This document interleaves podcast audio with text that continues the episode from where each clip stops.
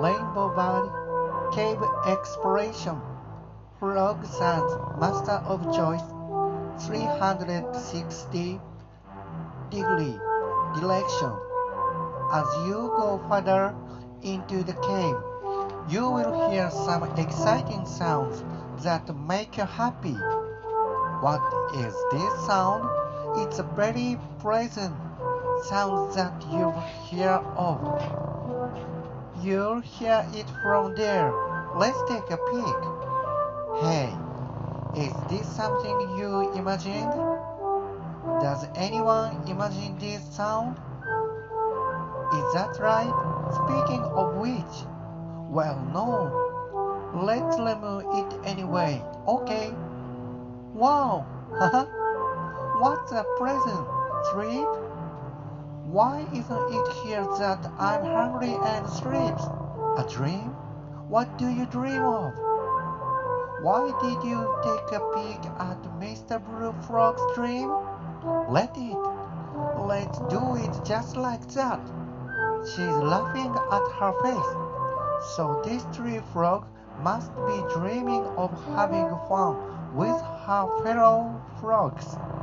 Well, because I look full, I'm sure I've eaten a lot of my favorite food and now I'm sleeping on fluffy clouds.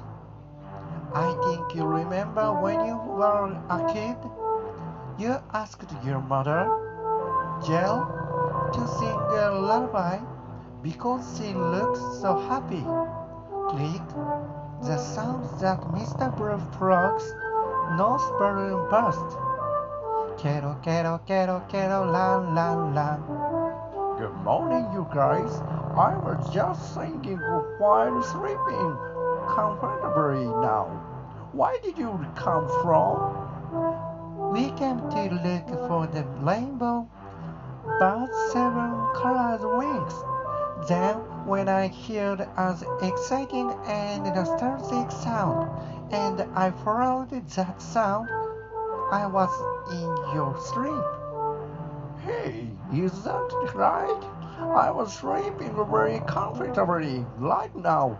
I'm so glad to praise my memory for my breath so much. I love music and I play with melodies both when I sleep and when I wake up. Wow, I never thought I'd play with the memory for 24 hours. When you say that, it sounds like you are singing the frog's voice. I'm happy to say that. You guys were playing a melody in this cave, right? I could hear it in my dreams, but I thought it was an angel singing a voice. I did it. I was surprised. I'm happy. Somehow I feel in love with frogs. Haven't had much time to meet yet. Yeah, I don't think it was the first time. hey, I'm happy to say that I love you guys too.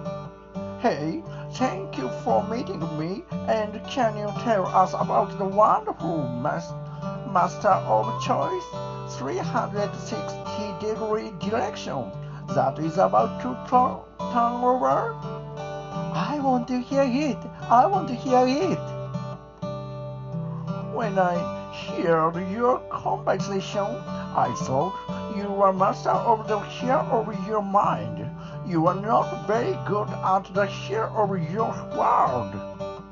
Yeah, we are prized by frogs, but we don't intend to be selecting but what the mother frogs select. I'm choosing. You guys have been centered in a happy and exciting world and have come this far. It's a world where there is nothing but excitement. When you select the world in which you are, whether it's happy or fun to look in any direction from 360 degrees. Wow, it's amazing! We are doing a century.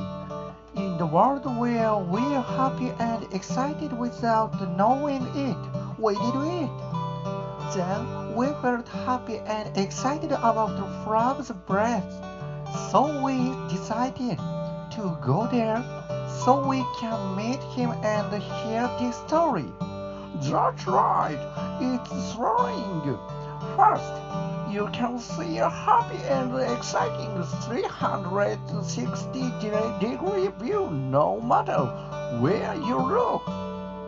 Yeah, there are so many wonderful things every day.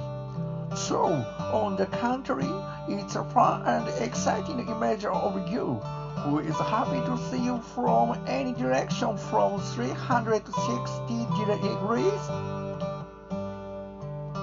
How happy I am to meet such charming people. Frog will praise you for everything. I'm happy. but the story of Master of Choice 360 degree direction isn't it. In fact, this is what the rainbow bird told me. Hey, Frog, have you ever met a rainbow bird? Oh, yeah, I'm a great friend of Rainbow Bird and I always dance and sing together. I've been living here all the time. Rainbow Bird doesn't love children. Hitting your wings in the back of the cave, looking forward to coming to you. And I was singing while waiting the happy return. Hey, good frog, I'm the rainbow bird.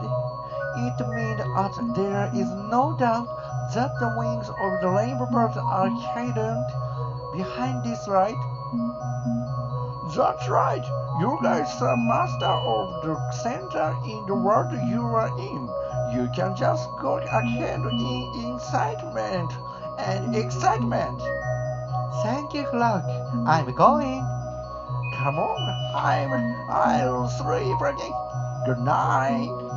Rainbow Birds and Children 165 pages.